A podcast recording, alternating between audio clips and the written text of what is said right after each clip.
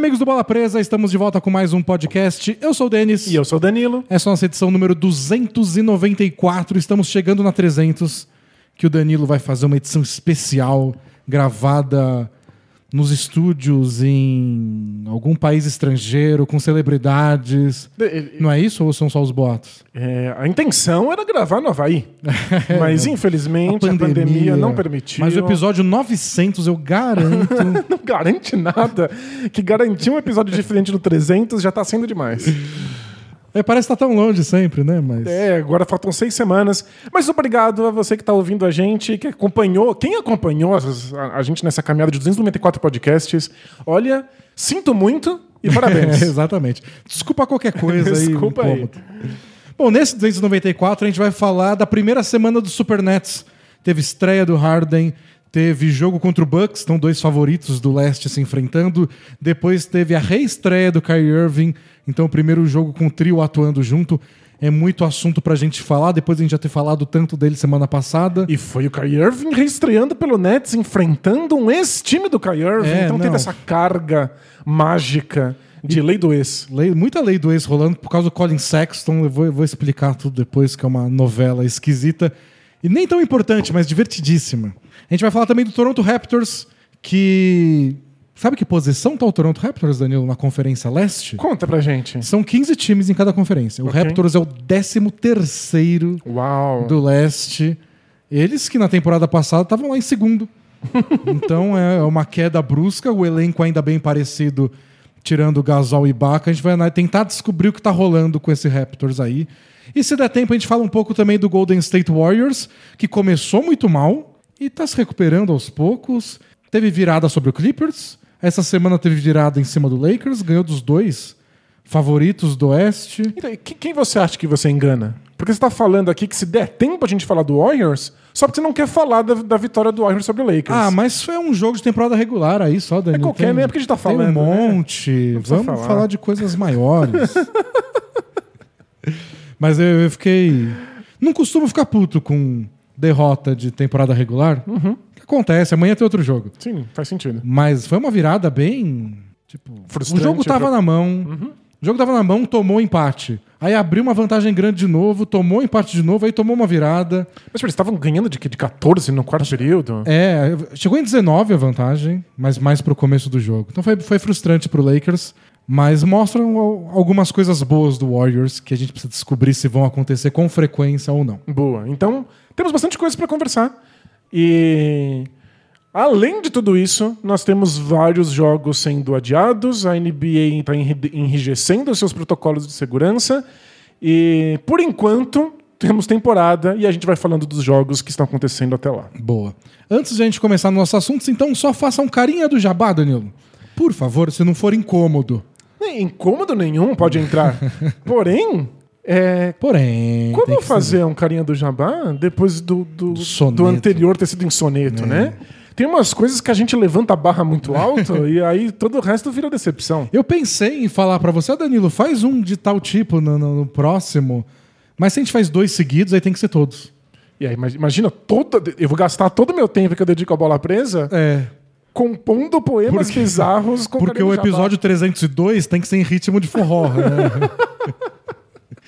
Agora tem, esse tem que ter cacofonia. Né? É. Né? Vai ser um pouco complicado. Então, para jogar as expectativas lá embaixo, eu vou fazer o carinha do jabá. pior carinha do jabá Isso. que você já fez. A gente é um blog, blogpresa.com.br, entra lá, assina a gente, tem um monte de conteúdo exclusivo. Fim do carinha do jabá.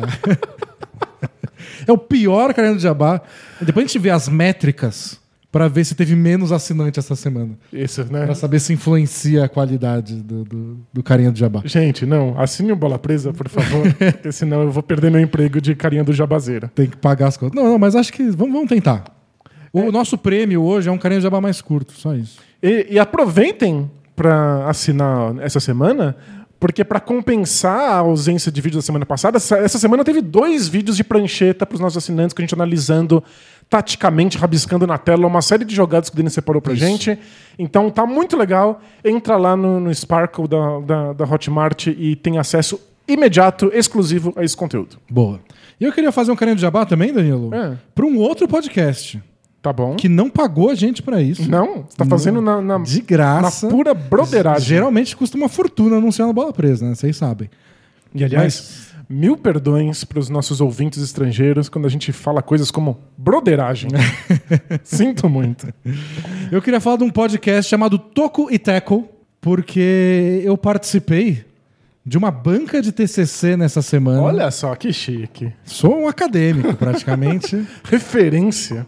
Para analisar um trabalho que era sobre web jornalismo de esportes americanos. E é um projeto experimental que é o Toco e Tackle. Então eles criaram um podcast para falar de NBA e NFL, por isso o nome Toco e Tackle. O nome é muito bom. E começaram durante a faculdade, estão fazendo aí já há um tempo, transformaram no projeto do TCC e eu fui lá avaliar. Achei muito legal, dei 10. Oh, Os professores parabéns. que estavam na banca comigo também deram 10. Olha, projeto excelente. E tá aí no Spotify. Toco e Teco é um episódio sobre NBA e um sobre NFL toda semana. Então, se você não liga para um dos esportes, imagino que NBA você ligue se você tá ouvindo a gente. Por favor. Se você não tá nem aí pra NFL, você pode só não ouvir os episódios de, de futebol americano e ouvir os outros. É o projeto do Jonas, do Juan e do Jonathan. O Juan, que é nosso assinante, ele que entrou em contato comigo. Então, deem lá uma chance para eles. Eu achei bem legal o projeto. E esse é o nosso jabá. E os três são JJJ? JJJ, tipo Jerry Jackson Jr. Olha só, JJJ. Vamos falar de basquete? Bora!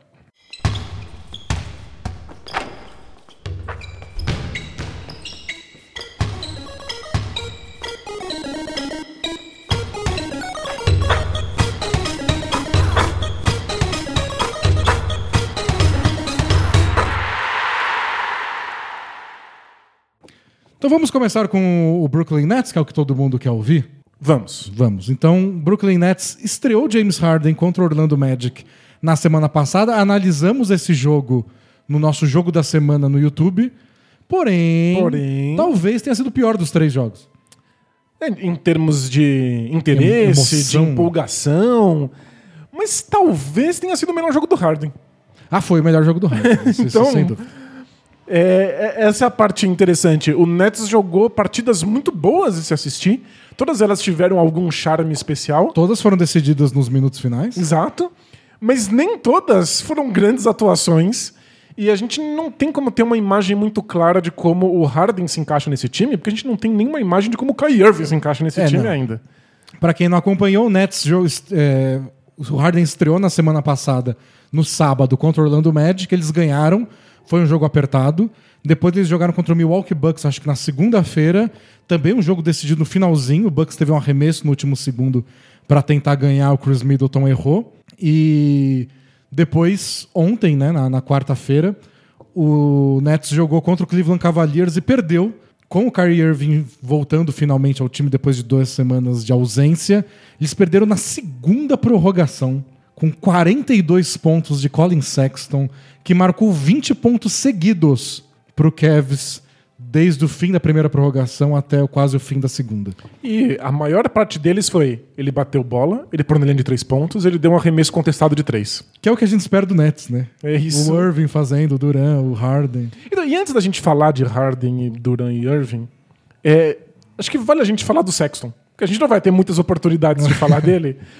E eu, eu, fiquei muito surpreso, foi o máximo na carreira dele, os 42 pontos. É, ele nunca arremessou tão bem de três na vida. Né? Nunca. Não sei se vai continuar arremessando. E o mais interessante é, não tem nada de especial no arremesso dele. Mas também não tem nada de especial no drible dele. Não tem nada de especial na infiltração dele. Não quer dizer que ele não seja bom. Ele é um jogador que evoluiu muito, especialmente na tomada de decisões. Ele tomava decisões catastróficas, perdia a bola o tempo inteiro. Agora é um jogador que cuida muito melhor da bola, toma decisões mais inteligentes. Mas eu não consigo ver uma coisa que ele faça de especial. Sabe, ele arremessa de três pontos contestado? Arremessa.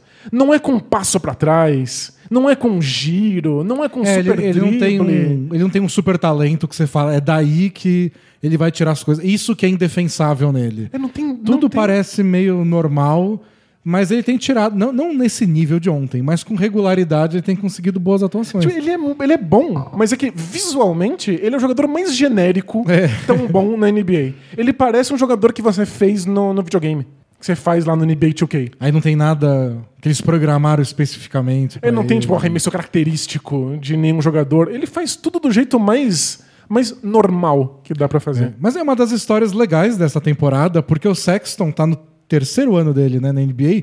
O primeiro foi horrível.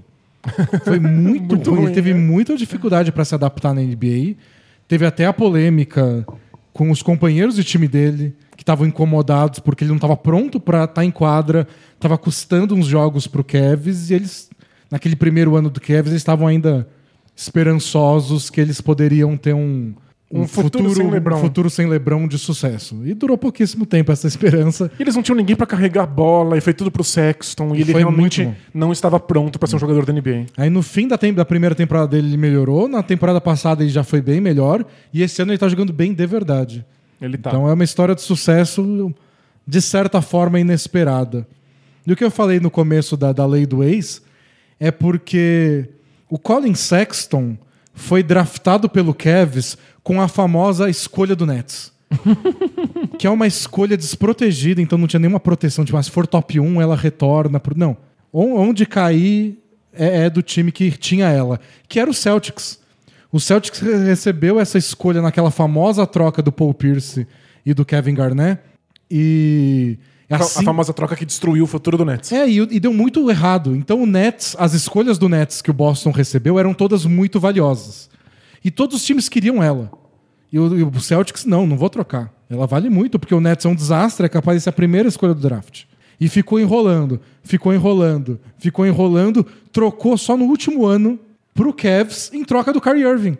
Então só o Kyrie Irving que valeu essa valiosíssima escolha do Nets, que acabou não sendo tudo isso. Porque nesse último ano o Nets acabou já encontrando um time decente por causa do Caris LeVert, por causa do Jarrett Allen. Demorou tanto que o Nets virou um time digno e a escolha não, não foi é. o que vocês imaginavam que poderia ser.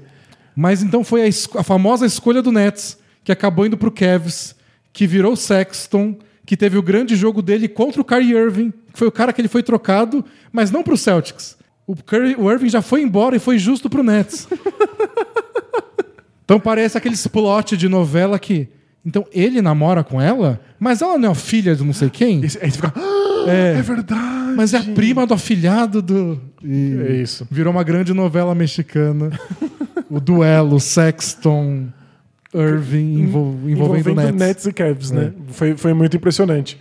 Então, teve um sabor muito interessante para a partida. Foi legal ver o Sexton jogar bem mesmo que visualmente não tenha nada de especial acontecendo, ele jogou muito bem. E a prorrogação foi só absurda. Foi só absurdo. Ele só começou a arremessar de três com a marcação na cara dele. Era só isso, sem nenhum tipo de recurso para conseguir espaço. Ele só arremessou. Minha jogada favorita, ele fez um monte de cesta em cima do Kyrie Irving.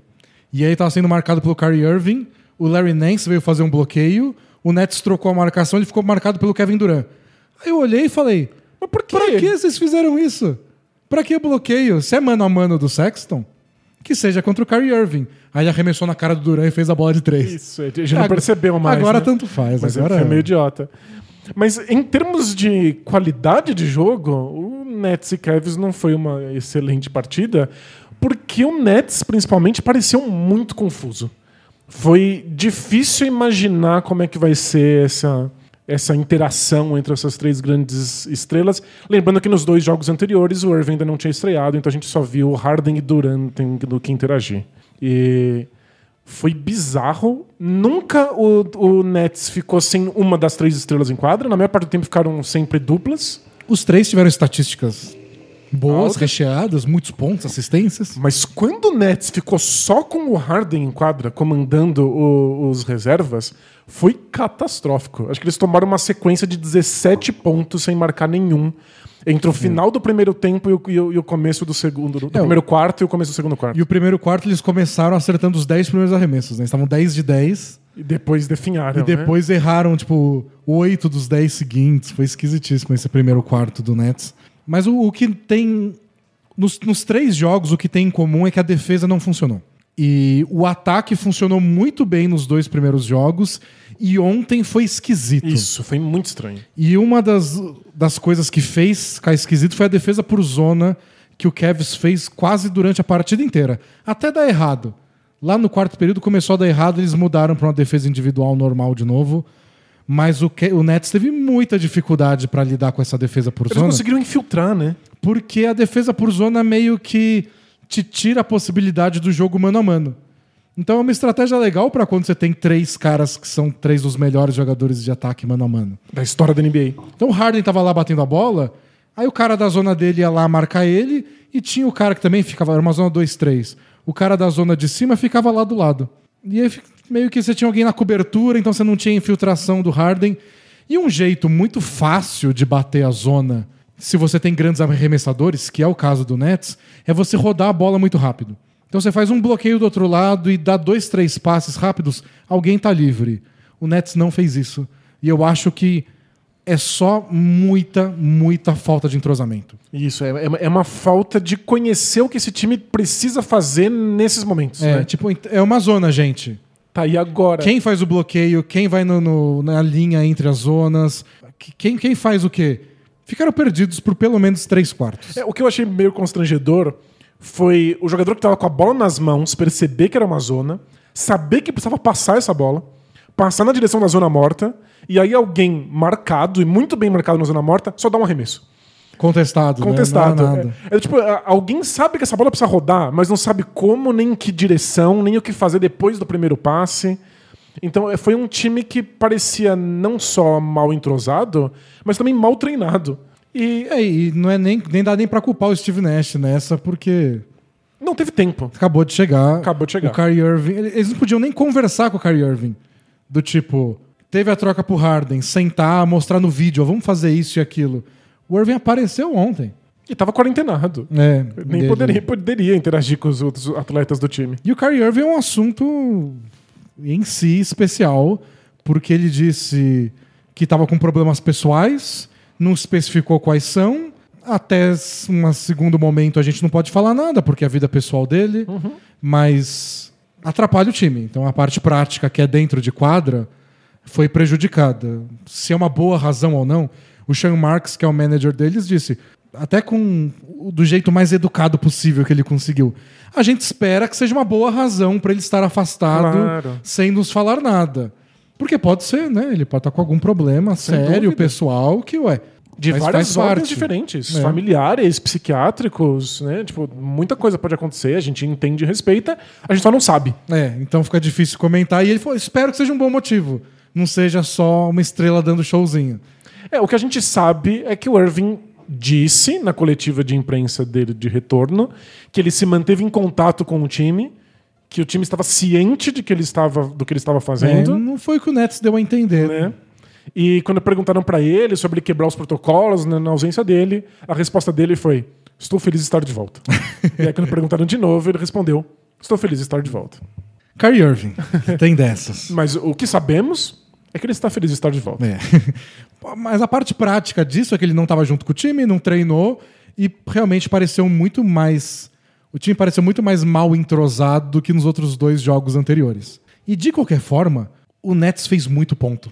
Muito. E, e o Cavs chegou a abrir 10 pontos de vantagem, um pouco mais no segundo tempo.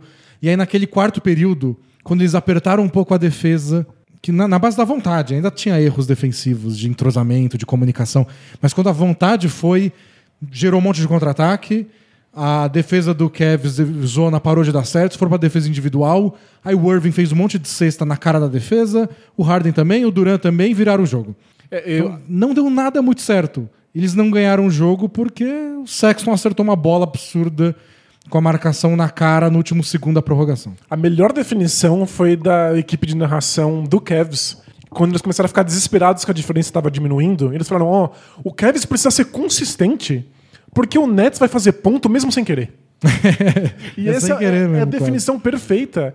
É, não teve jogada, eles não conseguiram, as coisas não estavam encaixando, eles não conseguiam infiltrações. A maior parte das, das infiltra infiltrações que foram bloqueadas e depois houve passe para trás, que foi basicamente o arroz com feijão que o Nets fez nas três partidas que jogou até agora, desde que o Harden chegou, giraram arremessos de três pontos contestados, não livres. E tudo bem, eles acertam vários desses. O Joe Harris acerta. O Joe Harris, é, tipo, nas últimas três temporadas somadas, ele é o jogador com melhor porcentagem de aproveitamento em bolas de três da NBA. É, tipo, é o cara que você quer ter do lado de três jogadores que atraem tanta ajuda e marcação dupla, etc. É, na única vez em que o Nets fez o que deveria ter sido feito contra a defesa por zona do Cavs, saiu um arremesso completamente livre do Joe Harris. Então, quando houver entrosamento, quando eles souberem o que precisa fazer em cada situação, isso vai acontecer muitas é. vezes. Eu, fiquei meio impressionado com o Nets, porque eles não fizeram três bons jogos, assim. Foram três bons jogos, mas com muitos defeitos. Uhum. Então tiveram momentos péssimos, a defesa ainda não se encontrou. E às vezes de um jeito preocupante, do tipo desinteresse. E mesmo assim, eles fazem ponto tão fácil. Eles ganharam do Bucks. O Bucks cometeu cinco turnovers o jogo inteiro. Quer dizer que tem pouquíssimos contra-ataques para puxar. E, e, atacaram bem, jogaram bem, etc. O Antetokounmpo não errou 10 lances livres. E o Nets ganhou. É, tipo, não foi uma aberração de um jogo desastroso pro Bucks, que às vezes acontece. Foi um bom jogo do O Bucks, Bucks jogou bem, o Bucks conseguiu pontuar, o Bucks conseguiu tirar proveito das falhas defensivas do Nets, cometeu pouquíssimos turnovers o placar foi altíssimo e o Nets fez mais ponto, porque fazer ponto tá muito fácil para ele. Pois é. Então a gente pode atestar que foi muito esquisito, o entrosamento tá muito comprometido, o time tem questões bizarras de movimentação e espaçamento. Várias vezes parece um time meio amador em quadra e eles ainda vão fazer mais ponto do que a maioria é. das equipes da NBA. Você viu no nosso vídeo lá, a gente analisou como o timing da ponte aérea do Harden, do DeAndre Jordan não estava rolando? Ontem foi no primeiro tempo, uma atrás da outra. É, tipo, o primeiro quarto foram três ponte aéreas pra enterrada do dentro de Jordan. É, tipo, não demora muito pro Harden pegar o entrosamento com o pivô para começar a mandar passe fácil. Vai rolar. Mas defensivamente o DeAndre Jordan tá sofrendo um é. absurdo. É. E eles enfrentaram o Jarrett Allen, que foi o cara que eles mandaram na troca. E o Jarrett Allen jogou muito bem no ataque e na defesa. Lei do ex completamente. É. Tanto que o André Drummond jogou pouquíssimo. Acho que jogou 25 minutos. De tanto jogo. que o Allen jogou, entrou bem e jogou todo o quarto período e prorrogações. Então, é, é, esse, por enquanto, é a minha avaliação esquisita do Nets. Enxergo todos os problemas. Poderiam ter sido três vitórias, marcando ponto de tudo que é jeito. Pois é. Então, o potencial disso é gigantesco, porque caso eles encaixem, o ataque pode ser ainda melhor. Defensivamente, todos os nossos medos são reais o time é desfuncional defensivamente. O que, que eles vão fazer com isso é uma excelente pergunta. É. Porque a gente viu no vídeo que a gente analisou de como o Vucevic podia arremessar a hora que quisesse. O Kevs também. É que o Kevs, você olha, ah, talvez eles quisessem que o Larry Nance Jr. pudesse arremessar quando quisesse. Uhum. Ele até acertou mais do que o normal. Mas na prática era todo mundo. O Sexton, quando quis o arremesso, ele tinha arremesso. Aí no quarto período, teve mais aquele momento que eu citei, que eles tiveram ainda mais um gás mas você botava um quarta-luz a mais, uma jogada um pouco mais complexa, a falha de comunicação do Nets ia aparecendo. Esse é o ponto fraco. Agora, toda a falta de entrosamento no ataque, eles compensam só com talento. Mas olha, teve bastante. Foram muitos desperdícios. O Harden teve muita dificuldade de achar as pessoas no é. perímetro. E, todo, e toda a comunicação que a gente viu Harden e Duran nos primeiros jogos, de um dar assistência para o outro, com o Irving não rolou. É. Com o Irving pareceu uma coisa, tipo, agora é sua vez. E que, o que às vezes dá certo. Isso, e, e o, o, me preocupa um pouco o fato de, do desinteresse dos dois nos momentos em que o Kai Irving estava batendo bola, do Duran e do Harden. É que tipo, é, é, é, aquele momento em que não participa da jogada mesmo. Você sabe que essa bola não vai voltar. Mas você e... tem que fingir, né? Você tem que fingir. Você tem que estar engajado para defesa, pra defesa é, não, não, não poder pro, pro Irving poder ter o mano a mano dele no mano a mano. Exato. Tipo, não tem ajuda porque eu não posso deixar o Harden livre. Se você vê o cara, sabe, vai no cantinho fumar um cigarro, aí você vai, tá bom, então ele não tá nessa jogada. E até para dar uma, uma possibilidade pro Kai Irving. Não é porque ele começa uma jogada de mano a mano que ele precisa finalizar uma jogada de mano a mano. Ele tem que ter outras opções. É, um corte em direção à cesta, movimentações normais então... que a gente imagina já desde a época da, da, da época, da semana passada na troca que poderia ser um problema. São a três jogadores que têm essa capacidade de resolver no mano a mano. Os três têm bom passe, mas nem sempre os três estão interessados em. Acho que o Kevin Durant um pouco mais. Uhum. Até pelo tempo de Warriors dele, tem esse mais do jogo coletivo. A minha questão principal é o quanto eu fiquei impressionado do time dar certo até quando estava dando errado. Faz, faz muito sentido. E isso acho que é pro resto da NBA é o mais assustador. E defensivamente, vamos ver o que, que, eles vão fazer, porque não tem nada feito ainda, então a gente vai ter que acompanhar o trabalho do Steve Nash nesse sentido. Eu só achei muito estranho que o Duran marcou a maior parte do jogo no perímetro e não no garrafão, como se eles tivessem algum outro jogador comprido que pudesse tapar esse buraco então, perto da cesta. Essa é uma outra questão do Nets que ontem foi chamou muito a atenção, porque foi um jogo de duas prorrogações, mas que talvez chame a atenção mais vezes em mais jogos disputados em jogos que são jogos em partidas em dias consecutivos, que é quanto eles dependeram dos três em quadra, porque eles não têm elenco. Eles mandaram muita gente na troca, então já é um grupo enxuto. Eles estão com três vagas três no vagas no elenco para contratar alguém e jogaram aí 40 e tantos minutos cada um e pareceram cansados na segunda prorrogação. Sem dúvida. O que é justificável, né? especialmente para o Irving, que nem estava treinando. Mas talvez apareça mais vezes, porque você tem que deixar eles em quadra. Não tem mais quem colocar. O banco é fraquíssimo. Fraquíssimo. É, quando acabou o terceiro quarto, o banco do Nets tinha cinco pontos. Pois é. No jogo contra. Tipo, contra eu, eu imagino que o Shemet vai jogar mais e melhor, mas para por aí. O Claxton, que é um o cara que era o segundo ano dele, tá machucado ainda. O Dinwiddie tá fora da temporada. E, e aí eu questiono se faz sentido o Harden ser o líder dessa, desses reservas. Porque embora ele jogue no mano a mano, e a gente sabe muito bem, ele é um excelente passador. Ah, eu né? acho que até faz sentido. Talvez faça mais sentido o Irving. Talvez. Ah, eu acho que é o Harden. É a vida dele nos últimos seis anos é jogar sozinho. Ah, mas pelo... Com mais ajuda, eu sei, mas ele com joga sozinho. Com ponte aérea, com passes pro, pra zona morta. Ah, deixa né? o Joe Harris e o Shemet. Um espaço em cada zona morta, um faz um bloqueio para ele. Sentido, é. precisa, ser, precisa, ser, um banco um, um pouco mais reforçado é, do que só reservas. Eu né? acho que o Harden é mais. Ele dá mais conta. Até a gente lembra dos jogos que o Rocket estava desfalcado, Eric Gordon machucado, e o Harden. Ah, hoje é dia de fazer 60? Faço 60. Faz parte. E dava 15 assistências ainda, só pra. E a gente nem sabe pra quem só foi. Pra dar um grau, é. A gente não lembra. Você olha pro resto do elenco, mas ninguém fez sexta. Como marcar 14 fizeram e teve 14 assistências do Harden. então eu, eu entendo. Se eu fosse o Nash, eu faria isso. O banco é com o Harden. Quando for para descansar duas estrelas, as duas são é, Duran e, Irving. Deixa o Harden brincando de mano a mano. É, e foi isso que a gente viu, né? O Harden foi o primeiro a sentar e depois voltou sozinho é. para assumir o resto do time. E não sei se foi no primeiro ou no segundo jogo que o Duran acertou todos os arremessos que foram passe direto do, do Harden. Harden. Não lembro se foi jogo contra o Bucks ou contra o Magic.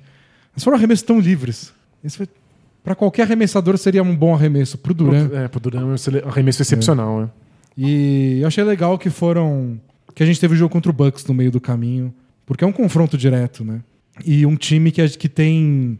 É um, é um daqueles times que a gente imagina que possam ter vários bons defensores para marcar cada um deles. Então você viu o Antetokounmpo marcando o Duran, e o Drew Holiday marcando o Harden, e o Chris Middleton marcando. Não, não marcou o Irving porque ele não estava lá, mas podia estar tá marcando o Irving. Então, times com várias opções de defesa de perímetro. E eles pontuaram bem mesmo assim. É, é, é muito difícil marcar eles. Não, vai ser, vai ser um inferno para qualquer equipe da NBA. Bom, vamos falar de Toronto Raptors ou tem mais coisa que você queria falar de, de Nets? Essa, acho que eu falei até do Sexton. Eu acho que vencemos nossa cota. É, esse Kevs parecia bem empolgado. Acho que vale a gente, a gente citar aqui no, na, na, entrevista do Larry Nance Jr. É, depois do jogo. Eu acho que é o grande talento do Kevs nessa temporada. É o quê? Ser empolgado? Estar empolgado. Que é, acho que é o efeito Sexton. O Sexton é dá vontade de você ver o Sexton, você quer fazer um antidoping nele. Porque ele tá muito, é muito pilhado. Você tá né? pilhado, assim. É, tipo, cafeína, certamente ele tá dopado. Mas o Larry Nance fez, deu uma entrevista depois do jogo falando que eles estavam muito felizes de estar tá enfrentando o Nets na estreia do Irving e de que era a primeira vez que o trio do Nets ia estar tá junto, porque eles tinham um motivo para se jogar em todas as bolas e cavar todas as faltas de ataque que eles conseguissem e jogar com, com muito sangue e dedicação. Tipo, eles, eles inventam qualquer coisa qualquer pra estar pilhado. Mas né? é assim que eles estão jogando bem essa temporada. Eles se dedicam muito, estão jogando. É, bom, a gente falou da defesa deles no outro podcast, né? Hoje eu olhei antes de vir, pelo Cleaning the Glass, é a terceira melhor defesa da temporada, já chegou a ser a primeira. Ainda tá no começo da temporada, então um jogo pode te jogar para cima ou pra baixo um pouquinho, mas é, é impressionante, eles estão defendendo muito e o ataque é um dos piores. E a campanha deles está boa pro que a gente esperava, por causa da defesa e é pura vontade. No ataque, eles ficam dependendo disso. Do Sexton ou do Garland, nem jogou ontem, para ter um grande momento, um grande jogo.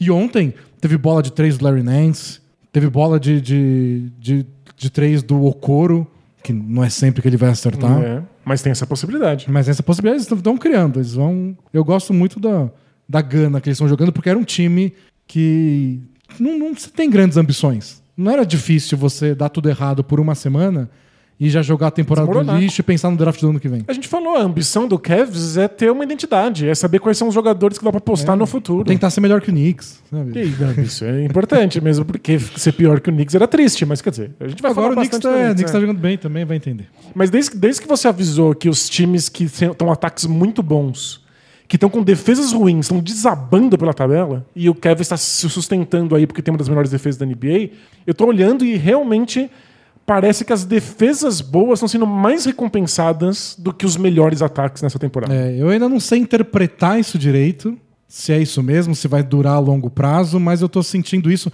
O Nuggets estava voando no ataque e ninguém para o Jokic. Ninguém, nenhum ser humano na Terra consegue marcar o Jokic nessa temporada. Ele tá em outro nível, né? Nossa, tá absurdo. E estavam perdendo um jogo atrás do outro. E aí o Mike Malone falou: a gente tem que defender, gente, por favor. Aí acho que tá a lesão do Michael Porter, coitado, até deve ter. Não foi nem lesão, né? Ele tava no protocolo de segurança e saúde lá. Ele saiu, o time começou a se dedicar um pouco na defesa. O Nuggets tem um jogo bom defensivo, não precisa nem espetacular, eles ganham. É só isso, né? Mas as piores defesas estão sendo muito punidas nessa temporada. Isso, as primeiras semanas foram bem difíceis pro Nuggets agora que eles estão voltando a crescer um pouco na tabela, porque eles têm que defender alguma coisa. E o Dallas sofreu um pouco com isso, embora o Dallas até tá marcando melhor que a gente imaginava. Mas todos os times que estão com a defesa cambaleando, perde um jogo atrás do outro. E é, portanto, o mérito do Cavs, que está defendendo muito bem e por isso está se sustentando aí na tabela. Se fosse hoje, iria para os playoffs. E... Vai, o Raptors, que é o próximo tema. Então, e essa é a baita preocupação pro Nets.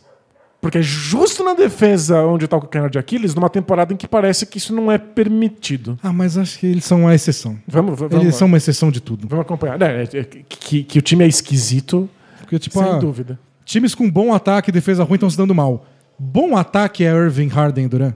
Eu acho que tá, eles têm uma chance de ficar em outro patamar de todas as análises. Então, é, é um time especial nesse nível. A gente vai continuar observando de perto. Porque eu, minha impressão, hum. deu uma chacoalhada legal na NBA. Sem dúvida. Tava muito arrastado com jogos chatos. Os três jogos do Nets foram legais. O, o Twitter tava mais legal. É, as de pessoal acompanhando, todo né? mundo vendo o mesmo jogo e comentando. O Kevs ajudou, fez sua parte para ter um jogo emocionante também. Mas achei que deu um chacoalhão numa temporada que tava bem arrastada. É, tipo, pelo menos a gente tá tendo jogos que são mais disputados e agora a gente parece que sabe para onde olhar. Porque estava é. tão aberto, a temporada estava tão caótica, os melhores times perdendo, os piores times indo bem. A gente acaba não sabendo qual é o jogo que deveria assistir numa rodada. Nessa exemplo. semana foi fácil. Exato. Os jogos do Nets. Dá um pouco de direção mesmo, ajuda. Eu achei que fez bem pra NBA essa reviravolta. Boa. Falar do Raptors? Bora.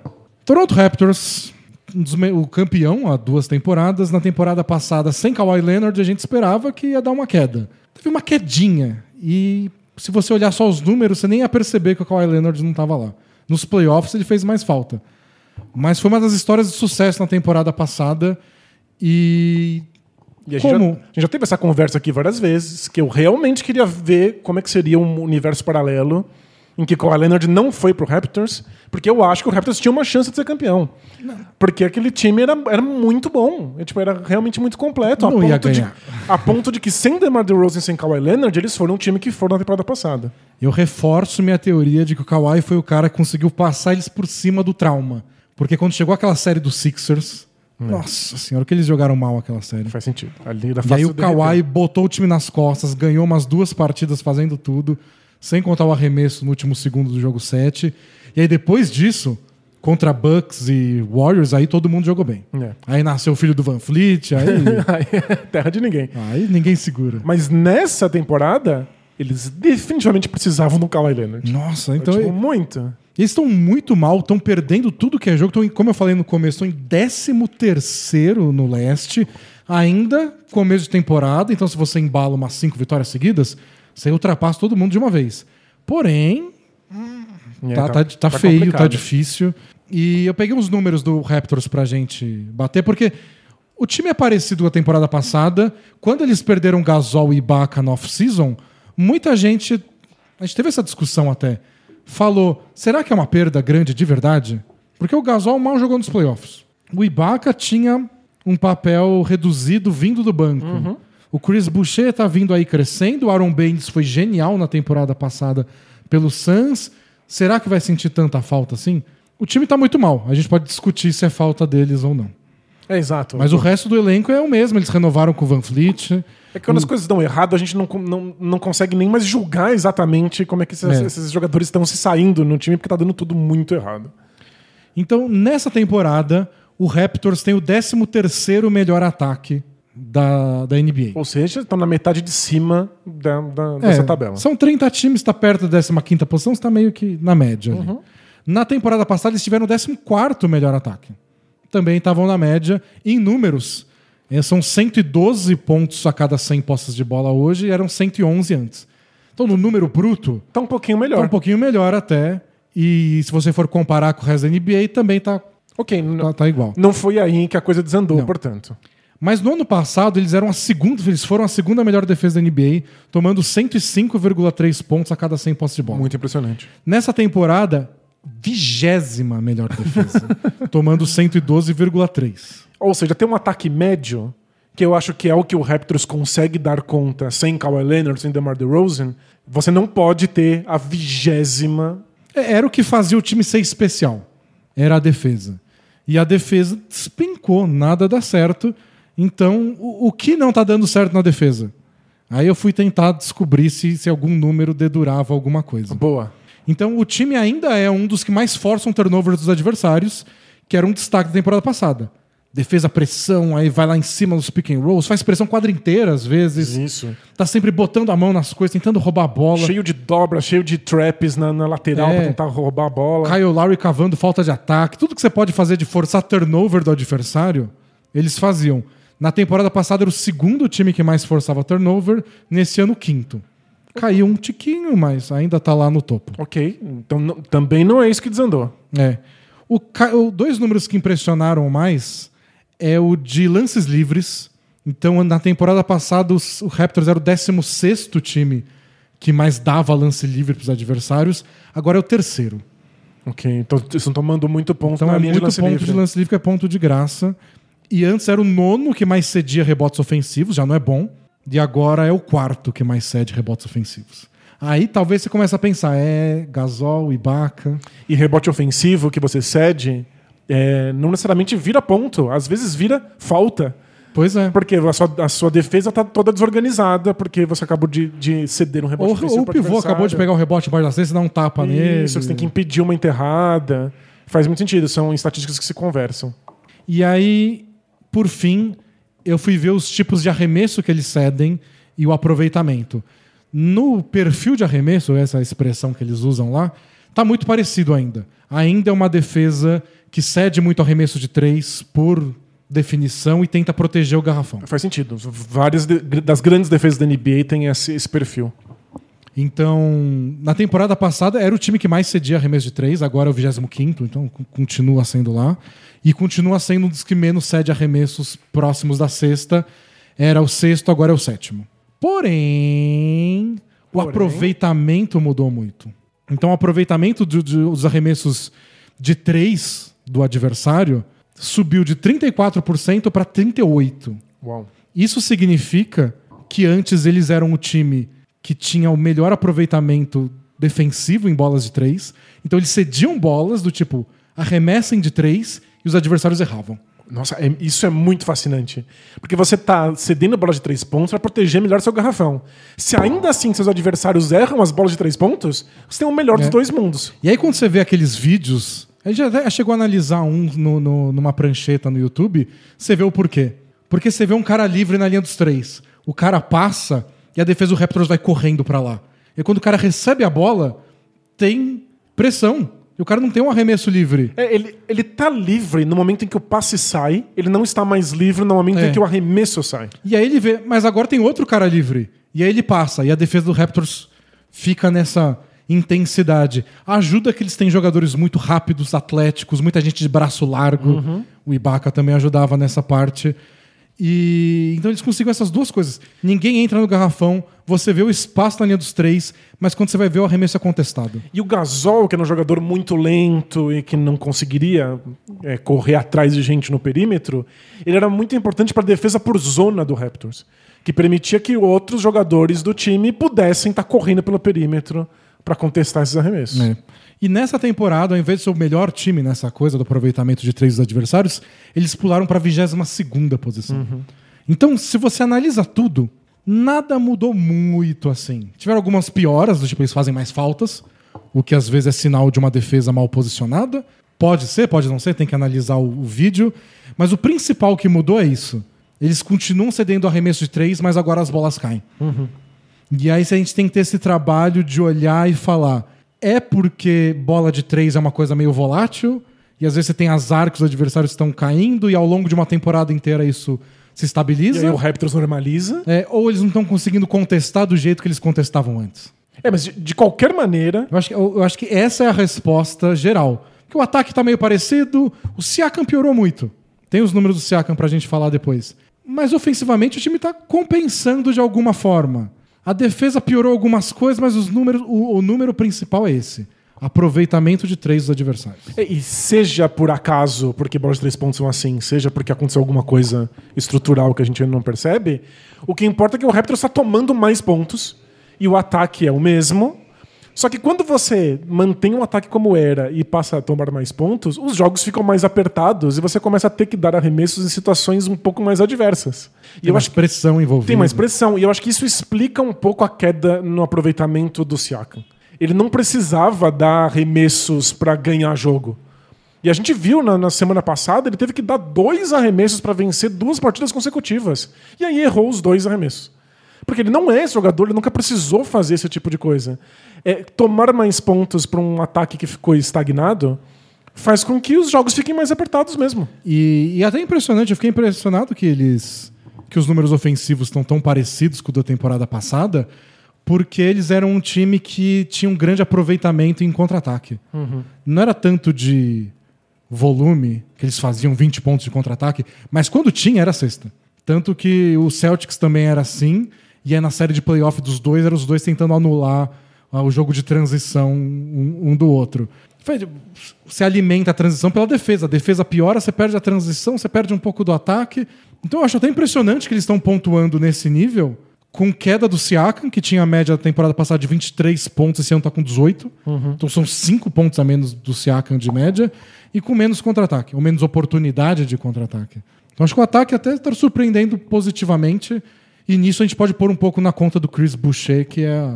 Que é o novo Siaka. É o novo Siaka. É a nova surpresa aí, o novo candidato a Most Improved Player e etc e tal. Surreal que o Raptors fica encontrando esses caras e tem sempre uma prata da casa que eles conseguem colocar é. numa posição de destaque. Tô curioso para ver se ele vira titular eventualmente até. Dispen... Essa semana eles dispensaram o Alex Lane. O Aaron Baines não tá jogando bem. Não é o Aaron Baines do Suns da temporada passada. Então, é, até talvez Gasol e Ibaka não fizessem tanta falta se as pessoas que chegassem no lugar estivessem jogando bem. Exato, se estivessem cumprindo essa mesma função. Mas a gente achou que era uma coisa substituível e com esses aí, por enquanto, não tá rolando. E aí faz muita falta. Eu, eu fico com um pouco de dó que o Siakam está recebendo muita crítica e está sendo moído, inclusive pelos torcedores do, do, do, Raptors. E ele não lidou bem com isso também. Definitivamente Teve não. o dia que ele fez a sexta falta, saiu do jogo e não foi pro banco, foi pro vestiário direto. O Nick Nurse ficou putaço e deixou ele no banco no jogo seguinte. Uau. Só por indisciplina mesmo. É, tipo, ele, ele, supostamente tem que se tornar um líder desse time. Ele, ele, tem que ter a cabeça no lugar e acertar arremessos importantes. Mas eu realmente fico com dó porque estão só pedindo mais dele. É um cara que já evoluiu muitíssimo, é um cara que já faz muita coisa, que foi muito importante para essa equipe chegar onde chegou na temporada passada, e agora só se quer mais. Enquanto outros problemas estão tornando a vida dele mais difícil. Ah, mas faz parte. É, mas. Você aposta em alguém, deram um contrato gigantesco para ele. Num primeiro momento ele respondeu bem na temporada passada. E, e, tem outra coisa, o Raptors não tem como ficar contratando outro cara. Não, não tem jeito. Tem você, é você, você vai ter que ser. E ele tá com essa dificuldade esse ano. Nossa, quando ele errou o segundo arremesso, né, tipo, no segundo jogo consecutivo. Os... Foi contra o Warriors, depois contra o Blazers. Ele jogou mal contra o Warriors. E, e um, e um pessoal ficou tipo, ah, será que era dele esse arremesso? Mas contra o Blazers ele jogou bem. Jogou né? muito bem, tem uma excelente partida e errou o arremesso mesmo assim. E os narradores de, de Toronto só suspiraram. Tipo, eles nem comentaram. Ele errou o arremesso e disseram. Ah, é mais um jogo que a gente perde. Tipo, ninguém tem paciência nenhuma com ele. Eu, eu, eu fico preocupado, tipo, o futuro dele em Toronto se ele continuar precisando fazer coisas que ele nesse momento não é capaz. Mas ele precisa. Não. Aí ele vai ter que vai ter que ver se ele se adapta ou se as expectativas se adaptam, se talvez o Van Fleet a, a, assuma mais responsabilidade, embora ele não seja muito cara de mano a mano. Ele faz tanta coisa, o mano a mano não é a especialidade dele. Sabe o que ele precisava fazer? Ele tinha que virar um profissional em T. que dá para fazer se você faz curso na Lura. O que é um profissional em T? é essa você tem que explicar. Vamos lá. Um Mas só antes eu preciso fazer um. Que agora minha voz voltou. Aproveita. Ah, me dá um lá. Lá. Momento Alura. Boa, porque na Lura você pode se tornar um profissional em T. Aí você vai ter que explicar para o nosso público, Daniel. Um profissional em T é aquele que tem um conhecimento geral sobre várias coisas do campo de atividade dele, mas é especialista numa habilidade específica. Que começa com T. Não, porque ó, pensa, você tá lidando com várias coisas, tipo uma linha horizontal, é. mas tem uma linha vertical que é a sua especialização. Ah, tá. Entendeu? É isso que o Siakam precisava ser. Porque ele é especial, ele é, ele é geral, ele faz coisas, um pouco de geral, tudo. Ele tem que ser especialista em jogadas de, de, de mano a mano. Ganhar jogo. Exatamente. Fazer mil pontos especialista em ser bom. E é isso que você pode fazer, porque cada curso que você faz na Lura é uma linha nova que você põe no seu currículo. Você consegue ser um profissional muito geral, que sabe várias coisas de, de várias áreas diferentes e se especializar em alguma. É o projeto tesão. você vai virar um tesão na, na sua. Pensou, na pessoal, sua vida profissional. O pessoal olha o seu currículo e o tesão é imediato. É imediato. É, é instantâneo. Fiz. Se bem que a pessoa pode ficar decepcionada. Às vezes a pessoa conhece a Lura e fala: você fez 100 cursos só, tem mil. Você não quis o bastante. Você poderia. Eu te dei um mais. contrato máximo e você faz só 18 pontos por jogo. Coitado do Siaka, já é o suficiente. Mas é um exemplo do que você pode fazer aqui na Lura. Você pode manjar de todas as linguagens, de todas as plataformas diferentes para programação, para desenvolver aplicativos, por exemplo. Mas, mas você pode estudar especificamente mobile, front-end, DevOps. Você pode, você tem o tesão que você tem em uma delas, é. vira o seu T. Exatamente. Eu não conhecia essa expressão, Daniel. Mas maravilhoso, né? Eu gostei. Aí, ó, a Lura tá ensinando até a gente. Vamos fazer um podcast em T, Daniel. A gente fala de todos os assuntos. Especializa em alguma coisa. Especialista em relacionamentos. A gente tenta basquete. Mas, mas todo mundo sabe que relacionamento é nossa é, praia, né? Resolver a vida amorosa das pessoas. Boa. E se você quer ser um profissional em T com tesão, pega o nosso cupom de desconto lá no alura.com.br barra promoção barra bola presa. Boa. Promoção sem cedilha e sem acento, que era assim que falavam nos anos 90. Tinha que avisar, né? É, http dois pontos barra barra www ponto alguma coisa sem, sem o acento. Minha mãe até hoje digita http pra entrar nas coisas. E ela digita com os dedinhos Isso, assim. Isso, ela cata milho. Bom, então é, eu tô bem curioso para ver o futuro do Raptors por dois motivos para ver se dá uma estabilizada nessa na, na questão das bolas de três pontos é, e para ver o, como eles lidam com isso, porque hoje está parecendo um time frustrado. Uhum. É... Se os narradores estão frustrados, imagina os jogadores. Então é, é, vantagem grande que eles têm no ataque, eles, no placar que eles desperdiçam, já aconteceu algumas vezes nessa temporada. É, teve essa punição do Siakam, e eu não excluo, acho que a gente pode discutir um pouquinho disso mas é muito no campo da especulação, hum. que é o impacto deles não estarem jogando em Toronto. É o Tampa Raptors. É, é meio bizarro, né? Eles estão morando em hotel. Legal morar em hotel. Ser, por um, sei lá, uma semana. Tem gente que, que, se pudesse, viveria a vida inteira no hotel. Ah, mas eu não sei se é o caso de, dessa galera. Tem serviço de quarto. Eles têm mansões também. É, bom. Você prefere mansão? E eles são milionários, eles podem ter serviço de quarto na casa deles. Você tem toda a razão.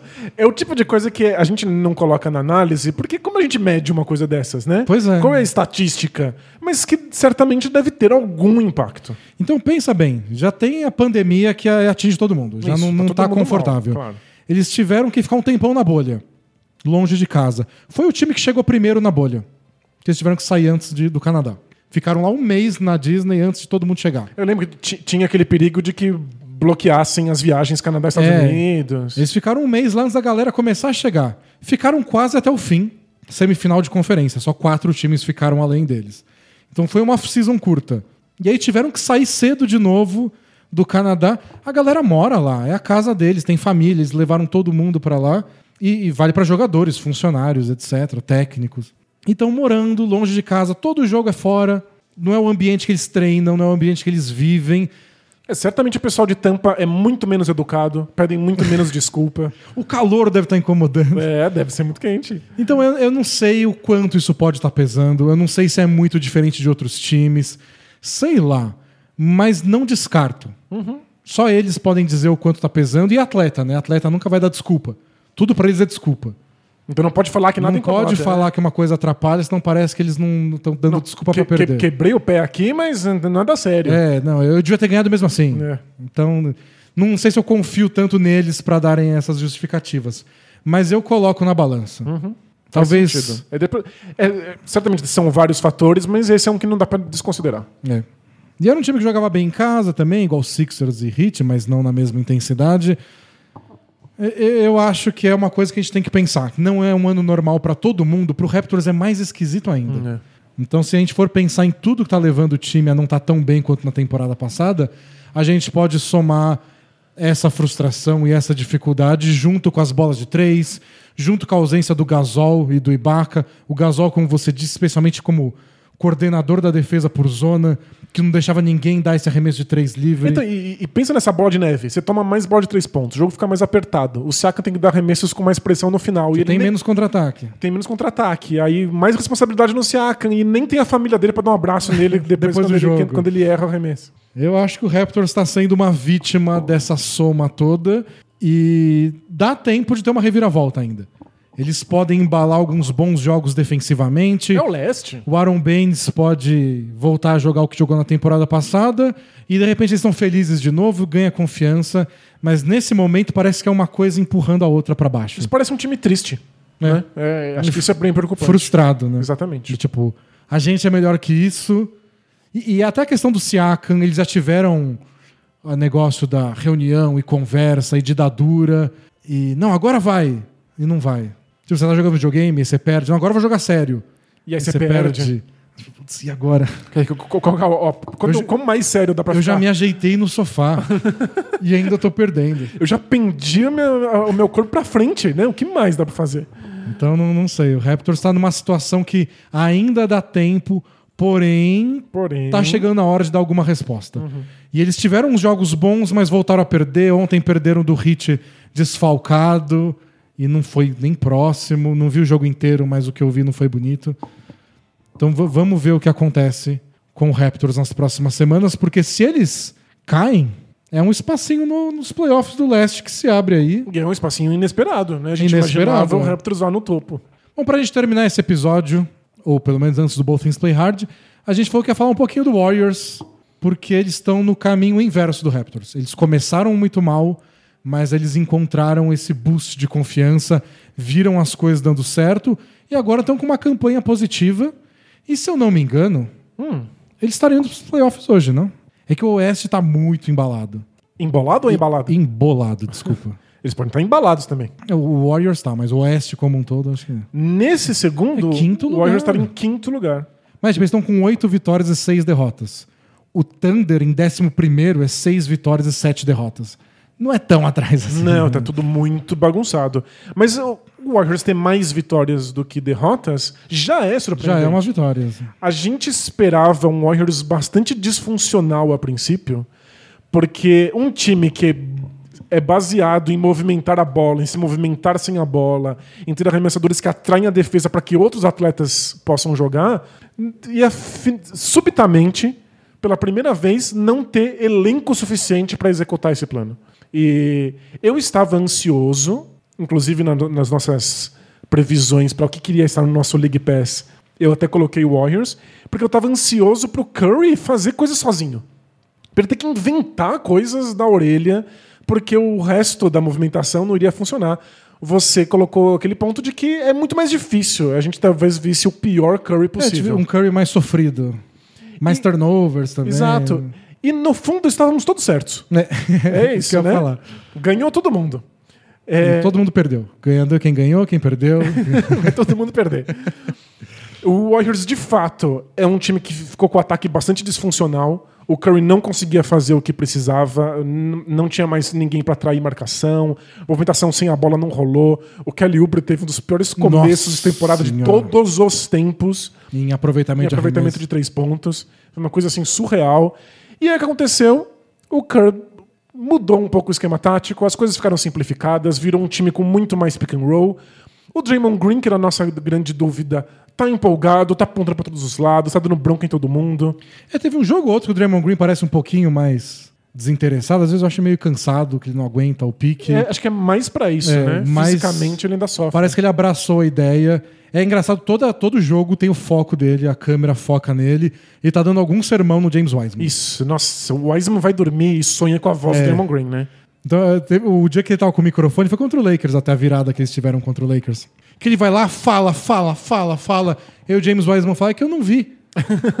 e aí fala: esse é o problema, você tem que ver a bola o tempo inteiro. Muito maravilhoso. Então não para de ficar. É importante para ele. Claro. Desde que ele escute, desde que. E desde que ele não derreta. Porque se fizesse isso com o Kwame Brown na primeira temporada, é. o Kwame Brown não, tem, não tinha psicológico para lidar com tanta crítica. Mas não sei se foi só o dia que tava com o microfone, mas o Draymond Green foi bem educado com, uhum. com o James Wiseman. É, talvez ele entenda. O Michael Jordan leve. com o Kwame Brown, imagino que era um pouquinho mais agressivo. Só um pouquinho. Só um é. pouquinho. Uma pessoa que, que olha muito pro, pro ser humano, é. Michael Jordan, né? E aí levou pro pessoal.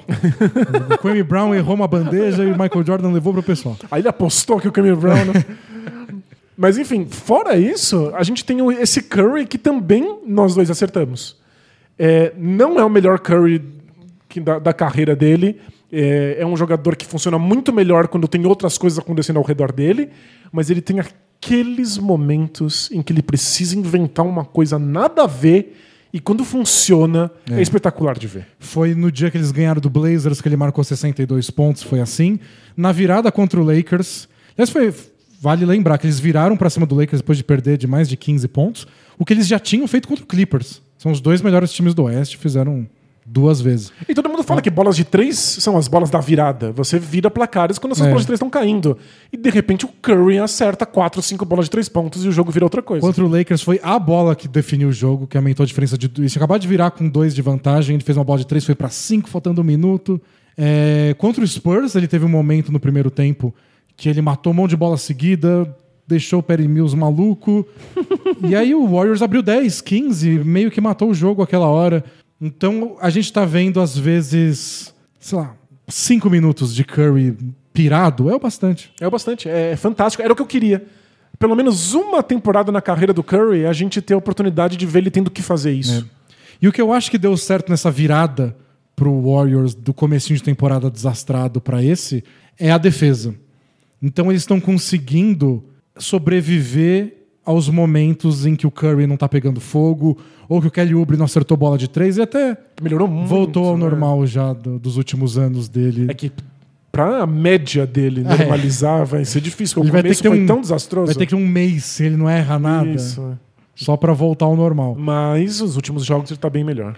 Mas eu, a, a vez que eu olhei agora, eles estavam com a 11 melhor defesa da NBA. Digno. O que, se você considerar as, as, lavadas que eles tomaram nos primeiros 3, 4 jogos. Pois é, se você, se você pegar esse número dos últimos, sei lá, 5 jogos, vai é, ser deve bem, melhor, bem né? melhor. Então, contra o Lakers, por exemplo, e contra o Clippers também, os dois jogos uma, tiveram uma narrativa bem parecida, uma historinha bem parecida. O Lakers estava jogando bem, chegou a abrir 10, 15, não virou 20. Isso, a defesa do Warriors, o Warriors impediu que fosse um desastre. É. é. E aí tem mérito do, do, do que o Warriors estava vendendo desde o começo da temporada. Que é, a gente tem no Andrew Wiggins, no Kelly Oubre, no Draymond Green, no James Wiseman, caras gigantes. É físico para é serem defensores espetaculares. É, é para você dobrar a marcação, igual a gente falou do, do, do, Raptor. Você dobra a marcação, você acha que alguém tá livre e não tá livre. Você se recupera porque o braço chega antes é. do corpo. É, todo mundo é dar sim. E o Curry não é assim fisicamente, mas ele briga, ele luta com cada corta-luz, ele rouba a bola, ele é pentelho. Então o Curry dificilmente compromete a defesa. E o Andrew Wiggins, em especial, tá surpreendendo positivamente muito bem na defesa. Muito. muito, muito bem. Defesa individual e defesa coletiva. Porque o Wiseman, por exemplo. Ele erra na defesa coletiva, ele é, toma ele se posiciona erradas, mal. Às né? vezes você fica no mano a mano com ele e vai dar um toco. Legal. Mas aí você pode tirar ele e botar o Kevin Looney. O Kevin Looney é muito mais esperto que ele para essas coisas. E o Kevin Looney que arremessa de três pontos. Né? O ah. Warriors. Efeito Warriors. E também não tem muita concorrência esse ano. Você não tá tirando o arremesso do Kevin Durant. É, exato. É. Ou, do, do Clay, Clay Thompson. Thompson né? Então você vai lá, vou arremessar eu mesmo, beleza? É eu ou o Toscano Anderson? vou eu mesmo. Ninguém sabe o nome desse cara. Tanto que o Kevin Looney pode se dar a liberdade. Uma boa força nominal do Toscano eu adoro. Anderson. E ele é um bom defensor, eu gosto dele também. Então, ou seja, o Warriors tem bons defensores. Tem bom, tá, ele está conseguindo entrosar mais rápido do que eu imaginava até. E a volta do Draymond Green, óbvio, ajuda demais. Sem dúvida, né? Ele é um gênio defensivo. Ele marca e ele faz o que o Margasol faz, que a gente falou agora há pouco. Ele, ele coordena, coordena todo mundo, ele grita, ele aponta onde o outro tem que estar. Tá. Ele cobre o erro de alguém para não ser um erro tão grosseiro. Ele vai lá e toda vez que o Wiseman erra, e não são poucas as vezes, ele vai, ensina, explica o que ele fez de, de, de equivocado. Então, essa combinação de uma defesa boa, com o Curry pegando fogo às vezes, tá rendendo uns bons momentos. É que assim, o bom Andrew Wiggins no ataque aparece às vezes, aí depois some, aparece no primeiro quarto, depois desaparece.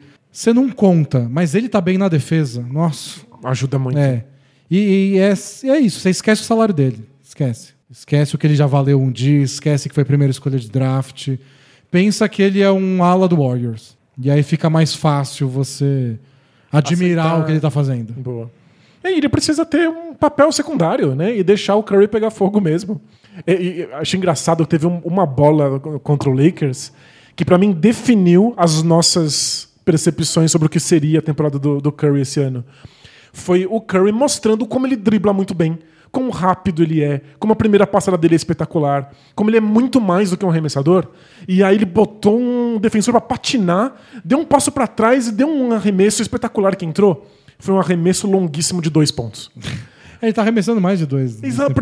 Ele não tinha como dar esse arremesso de três. Ele não tem a, a, a possibilidade do espaçamento de quadra que os, o Duran e o Clay Thompson ofereciam para ele. Às vezes tem que ser de dois mesmo. Às vezes vai ter que ser um arremesso muito longo de dois porque não vai sair nenhuma bandeja e nem vai sair a bola de três que ele queria. Então é um, jogo, é um momento em que ele tem que fazer concessões, essas concessões não permitem que o Curry seja o melhor todos os tempos. Mas para chegar nesse ponto que ele faz a concessão, ele tem que fazer chover. E ele está fazendo. É maravilhoso ver quão completo o Curry é numa temporada tão adversa quanto essa para o Warriors. Né? É, tá sendo bem legal acompanhar, mais do que eu esperava. É, ainda as ambições ficam nessa, né? Eles vão brigar. Se der tudo certo, eles acabam nesse quinto lugar que eles estão agora. Isso, é. Nossa, seria espetacular para eles. Espetacular. Nossa, seria uma vitória moral impressionante. Mas eu achei que foi uma evolução rápida. Do, do começo da temporada para cá foi o que mais me surpreendeu. O quanto a defesa se ajustou com o retorno do Draymond Green. Foi muito rápido mesmo. A mera presença do Draymond Green tá todo mundo marcando melhor. é impressionante mesmo. E, e acho que tá fazendo bem também pro Kelly Oubre voltar a acertar arremesso tá mais confortável em quadra. Ah, que aquilo virou um pesadelo, é. né? Que, que e é ele, isso? E ele é o pentelho do time, né? Ele é o cara que. Todo time tem. O Patrick Beverly é o mais famoso. O cara que enche o saco da cabeçada. Mas é o Bruce Brown, que eu sou fã no Nets, é o Caruso no Lakers. É... Esse cara que incomoda muito o adversário, né? É o cara que fala: quer saber? Você é o melhor armador da história? Vou te marcar a pressão quadra inteira como se você fosse um jogador de 15 anos de idade. juvenil no campeonato da escola. E às vezes ele vai lá e rouba uma bola, força um turnover. E vai entrando na cabeça do adversário. É. Né? No, no jogo contra o Lakers ele fez isso. E não foi a primeira vez. O Lakers foi bater um fundo bola, o Schroeder não deu muita bola, ele foi lá e roubou a bola.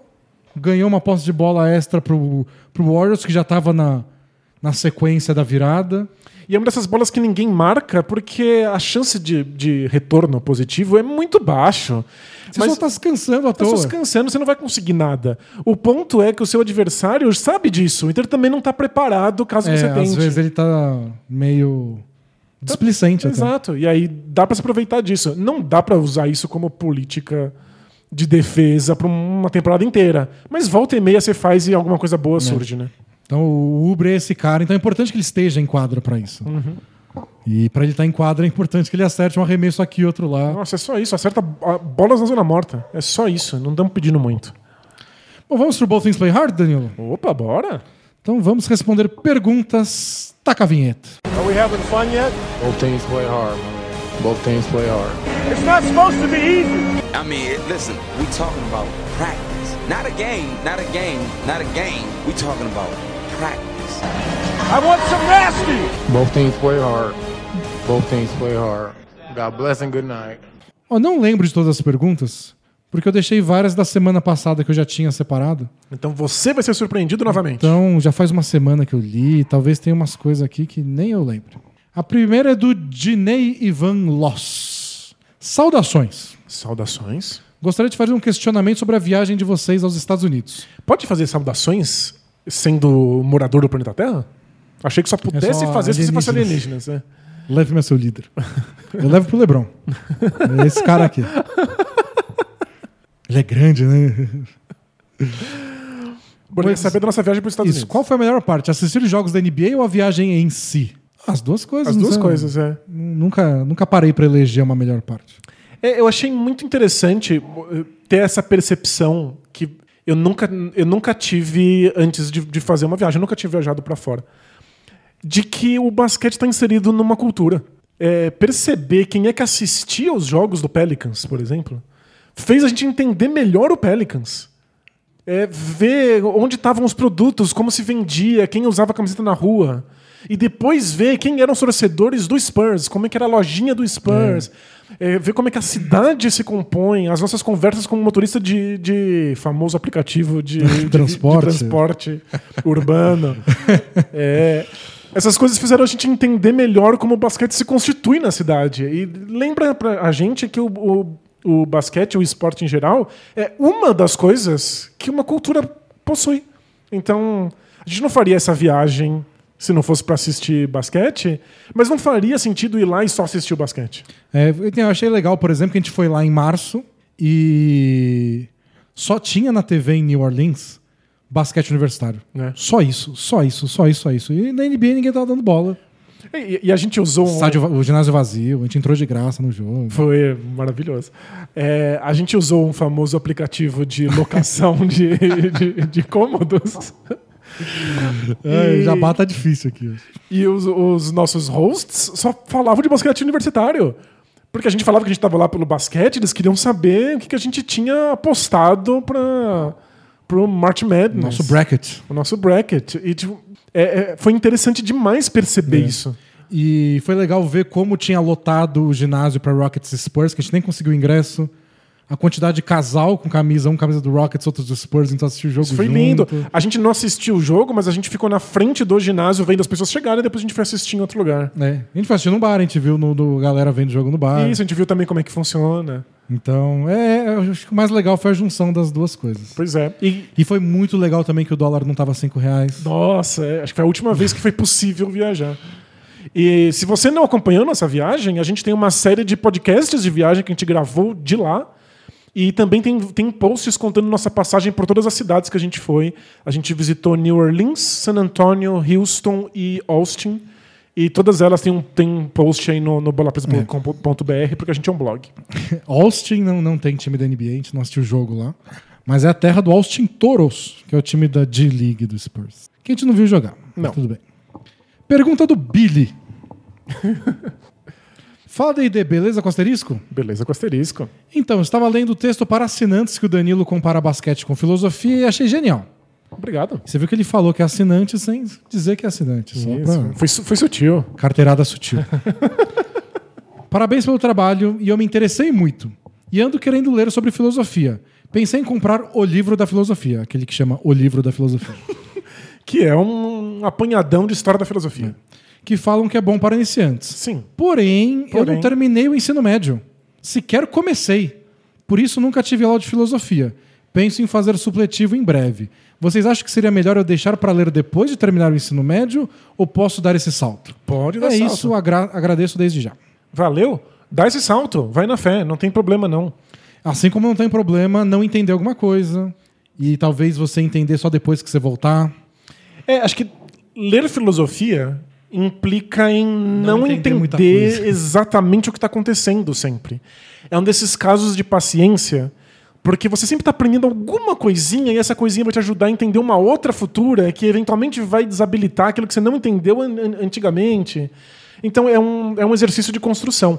Alguma coisa você sempre vai entender. Esse o livro da filosofia é bem didático, então você, você vai mais entender do que não entender. E acho que é um bom começo. A minha mulher está cometendo um erro que nós cometemos no passado, que é fazer faculdade de letras. É, nem todo mundo é perfeito. É. Mas, não, para ela faz muito mais sentido que pra gente, ela tá gostando. E um professor dela falou, não lembro sobre qual livro que era, se era sobre, sobre o Grande Sertão, mas era do tipo, não espera estar tá pronto para ler. Porque às vezes você vê um grande clássico da literatura que todo mundo diz que é difícil, complicado e que é um uhum. troço gigantesco de mil páginas. E você fica, não, vou fazer essa aula, vou ler esse livro antes, no meu quarto ano. Lê. Só vai ler, lá e lê. E não entende. E, e talvez você não entenda de primeira, não talvez acessa. fique confuso. Continua lendo. E talvez você até fale assim, não parece tão bom assim. Não gostei tanto, Continua porque você lendo, não consegue acessar algumas coisas, né? Continua então, lendo. Eu acho que vale para muita coisa. Tipo, eu não estou preparado para isso, faz. Talvez se aproveite um pouco, depois se aproveite mais, talvez ajude uma coisa depois que você vai voltar. Não razão. é um caminho, uma linha reta. É. Pergunta do animador de torcida sem torcida. Oi, manos, tudo bem por aí? Beleza, mano. Vendo a prancheta que vocês fizeram para assinantes, aí de novo. Oh, carteirada sutil. e postaram no YouTube. Ah, postaram no YouTube, então talvez não. Que foi a primeiro top 7 da prancheta. Isso, você quer ver como é que é uma prancheta para os assinantes, a gente postou a primeira no YouTube para todo mundo acompanhar. Daqui a um tempo a gente posta a outra, só para vocês verem como é que é. Manter a curiosidade. Isso. E fiquei com uma dúvida. É. Na jogada de Blazers e Jazz, fiquei com a impressão de ser um box and one mas o Denis falou que era uma zona 2-3. Porém, na jogada seguinte do Pacers e Celtics, o posicionamento, o posicionamento da defesa de Indiana é muito parecido e um de vocês disse que é um box and one. Então eu queria saber a diferença, o que é a diferença de uma para outra? Como notar elas em cada caso? É... A box and one é uma defesa por zona, uhum. então entendo que seja parecido. Mas na box and one são quatro jogadores marcando zona e um marca o outro individualmente. Então, é que o que acontece é que se você está marcando, sei lá, dois atrás, dois, dois embaixo, dois em cima, né? Dois perto do aro e dois perto do perímetro. E esse terceiro jogador está marcando individualmente alguém que está ali no meio da zona, você não tem muito como reconhecer. E se esse alguém está parado? Isso, né? se é uma foto, se é uma fotografia, você não tem como saber. Parece é. uma defesa 2-3 comum. E às vezes a defesa 2-3 tem dois caras no perímetro, três atrás. E um desses caras do perímetro está marcando um cara que está com a bola. Então ele vai lá e gruda nele. Isso, aí parece. Pode parecer que tá todo mundo em zona e ele marcando individual. Mas é porque o cara tá, tipo, na zona dele, com a bola, você vai lá e gruda nele. Isso. Então a gente reconhece se é uma defesa por zona ou se é uma box and one pela jogada completa.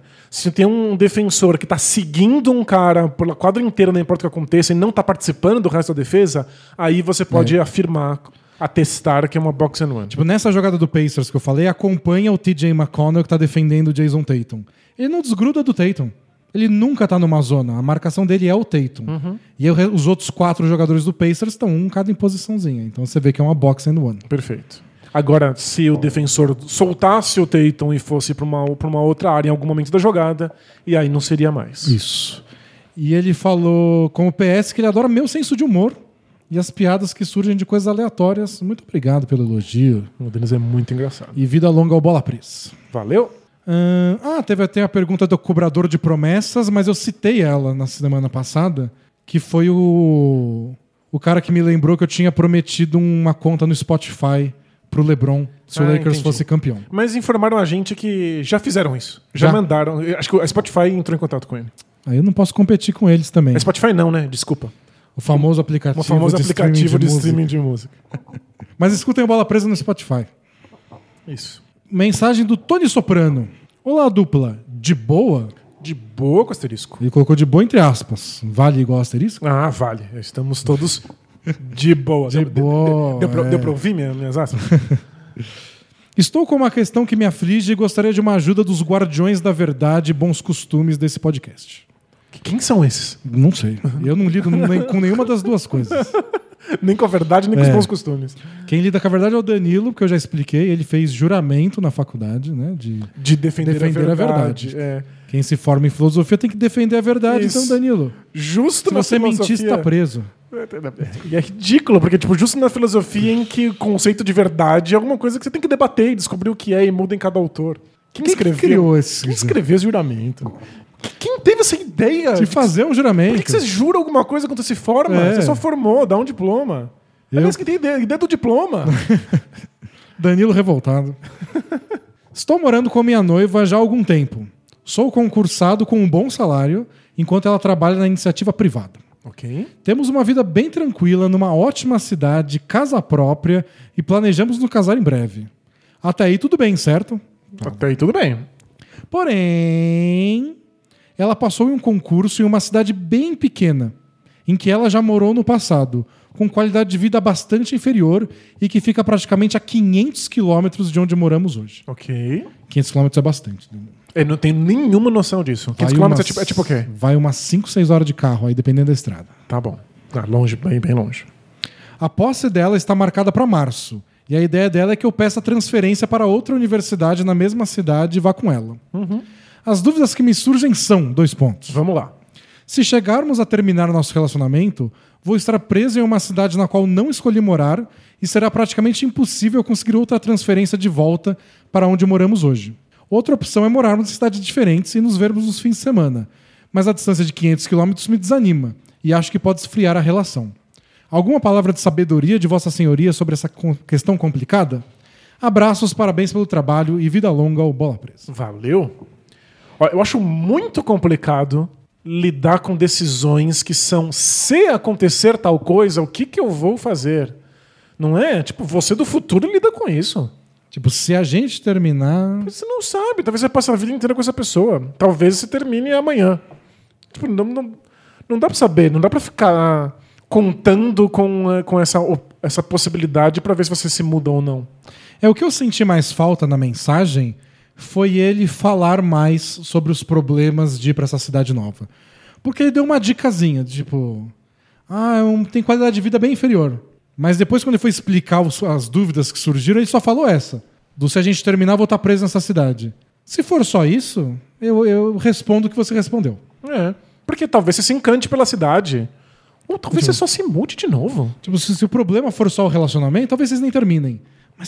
T- tive um cheirinho aí que tem mais coisa. Entendi. Não gosta da cidade, tá feliz na casa dele hoje, talvez. Entendi. Eu estaria se mudando única e exclusivamente por conta do relacionamento. Aí se não tiver nenhum relacionamento, vai se É. sentir idiota. Então acho que tem mais coisa que incomoda dele, além desse medo do esse a gente terminar. Entendi, você tem razão. Esse é meu palpite. E aí deixa as coisas mais complicadas. Porque se for só isso, é, talvez fique tudo bem, vocês não terminem nunca e. Mano, Se for isso, você não compra uma geladeira em casal. É. Tipo, não vou, vou comprar essa geladeira e vai se, se- se a gente se. Quem vai ficar com a geladeira? Separa, é difícil, sabe? Não, não, não é assim que funciona. Você faz coisas e se termina, termina, e aí o seu eu do futuro se vira. Agora, se você tem ressalvas realmente com a cidade. Acho que vale conversar. É, mas não tem muita solução. E parece que ela tá bem decidida, ela já aceitou, a posse dela tá marcada. Pelo jeito é ou ele vai ou a distância. É, não, eu acho que o relacionamento à distância É meio furado. é né? muito furado. Ainda mais nesse caso que. Bom, pandemia. E ela vai estar vivendo uma coisa nova e não vai ter como compartilhar com você. É chato esse distanciamento. É, tipo, tem gente que adora porque acha que é liberdade. Eu acho absurdo, assim. Eu acho disfuncional. É, a graça é compartilhar as vivências. Exato, né? Não é por isso que a gente meio que se casa? É. Bom, a gente não ajudou em nada. Próxima pergunta. Foi só porque ele falou que nós éramos arautos da verdade. A verdade é que você vai ter que decidir sozinho. E conviver com as consequências que vão te perseguir até o fim dos tempos. É isso.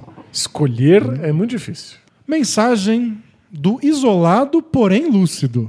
E aí um questionamento. Essa é uma contribuição para o, debate, como ele disse, daquela pergunta de várias semanas atrás que falaram sobre o Felipe Neto estar jogando bola na pandemia, Ah, lembra? que a gente discutiu é, toda essa questão moral. Sim. De fazer, fazer quarentena sozinho versus quarentena coletiva. É, tivemos várias discussões sobre isso e o isolado, porém lúcido, mandou essa mensagem. Fala D&D, beleza com asterisco? Com asterisco. Só para deixar uma contribuição em relação ao debate do Both Things Play Hard passado. Vamos lá. Dois pontos. Passado é muito passado. Muito né? passado. Qualquer pessoa rica o suficiente pode dar festas para centenas de pessoas com mais segurança do que qualquer um de nós vai ao supermercado ou pega uma encomenda com um motoboy. Ponto final. Só isso? Essa é a e depois ele vai justificar. Porque a gente falou da festa do Neymar também, que perguntaram, foi uma. E falou: então, se a pessoa toma com esses cuidados, eu não vejo problema nenhum. A própria NBA passou meses com centenas de pessoas juntas, sem um caso sequer. Passar algumas horas é muito simples. PCR em todo mundo, o teste de PCR. Dois testes por pessoa se for o caso, e é isso. Enfim, dinheiro compra coisas e me parece infantilidade querer que pessoas com milhões e milhões na conta vivam como a gente ou tenham os mesmos problemas que nós. PS, passei o Réveillon só com a minha esposa e não vejo minha mãe há 10 meses. Abraço. Então, acho que essa é a questão. É aí que a gente entra num debate ético. É, alguém que é milionário pode quebrar todas as leis de trânsito. Porque ele Porque pode pagar ele, as multas. Ele paga as multas e tanto faz. E... Tem algum país aí nórdico? A, a, Finlândia. Que tem proporcional? Né? Isso, as multas são. Você, se você quebra uma lei de trânsito, você paga 6% do seu salário e o milionário paga muito mais caro. Mas isso é... também não deve fazer muita diferença. É, mas é, é, é, complicado isso. Eticamente, uma pessoa poder quebrar as regras e poder fazer coisas que os outros estão proibidos só porque tem dinheiro. Não é tipo, as pessoas têm acesso a uma praia porque ela consegue consegue pagar um avião para chegar na praia. É uma coisa muito mais conceitual. É do tipo, ela tem a permissão de sair de casa. Ela pode festejar. A coisa genérica da, da, da, da de festejar. É. é. porque foi o que mais aconteceu, né, nessa, no fim de pandemia aí, de, de, de fim de ano, na verdade. Não fim de pandemia, porque convenhamos.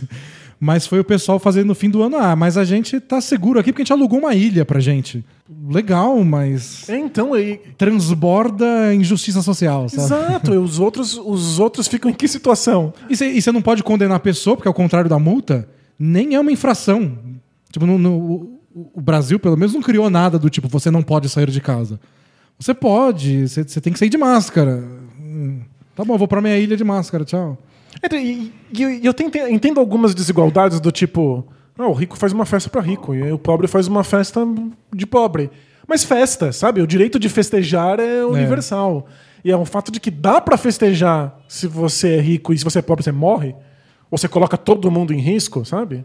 É, mas é aquela coisa, não dá para fazer muito a respeito que não envolva discutir todo um sistema político econômico. Sem dúvida. Então, mas ele levanta... Você acha que tem uma responsabilidade? De, do, do, Neymar por ser rico e uma pessoa pública do tipo, não vou dar um festão porque ninguém pode dar um festão, ou não vou dar festão porque tem um monte de gente que não pode, é, a vida é minha. Oh, eu posso, eu consigo. Momento carteirada, vou acionar o Kant. que tem você é esse... é assinante do Kant? Se eu sou... Aí você pode dar sua carteirada. O... Você é apoiador do Kant. O, o Kant jogou futebol na quarentena. Né? é, o Kant tem essa ideia de que de uma ética em que você não deveria fazer algo se todas as outras pessoas também não podem fazer. Tipo, só faça algo que todo o resto da população mundial possa fazer essa coisa. Tipo, se você está fazendo uma coisa que outras pessoas não poderiam, isso já tem alguma questão que vai causar alguma, alguma desigualdade moral na sociedade. É muita coisa. É muita coisa. Mas, tipo, ah, existe uma restrição e se você tem dinheiro você poderia quebrar essa restrição? Sabe, como regra geral, não faça. Não faça. Espera as outras pessoas poderem fazer também. É. Bom, espero que o Neymar escute o nosso podcast. Que, que leia Kant. Que ele leia Kant, mas acho que a festa já foi, né? já era. Acho que é isso, pessoal. Depois eu vou separar mais perguntas para a semana que vem. Continuem mandando, porque demora, mas a gente lê. Opa! É só ter muita paciência. Só ter muita paciência com a gente. Estamos desenvolvendo de novo, com a ajuda dos nossos amigos, o nosso sorteador de perguntas do Both Things Play Hard. É, porque no estado em que a gente tinha, como ele não tirava as, as perguntas antigas, a gente corria o risco de fazer a mesma é, pergunta várias vezes. a gente não lembra delas. Eu não lembro. Mas... Você é a nossa última esperança de lembrança. Mas o problema é que eu já conheço as perguntas. Então eu bato o olho e falo, eu lembro dela. Mas eu lembro de quando ah. eu separei ela para o programa ou de quando eu li ela no podcast? E sejam bonzinhos com a gente. Esse é o episódio 294. Nossa cabeça meio que vira geleia com é, as coisas que a gente respondeu na vida, né? Então, pessoal, semana que vem a gente volta. Se vocês tiverem qualquer sugestão aí de temas, também pode falar. É, antes do podcast começar, falaram do Jazz, que está no nosso radar. O Jazz acho que tem a maior sequência de vitórias agora da NBA. Então talvez um pouquinho de jazz semana que vem. E se tudo der certo, um pouquinho de Knicks também. Um pouquinho de Knicks, talvez, porque é um time muito divertido. E eu estou escrevendo sobre o Knicks para os nossos assinantes, então dá para aproveitar a pesquisa. Boa. Então até semana que vem, pessoal. Tchau. Tchau, tchau.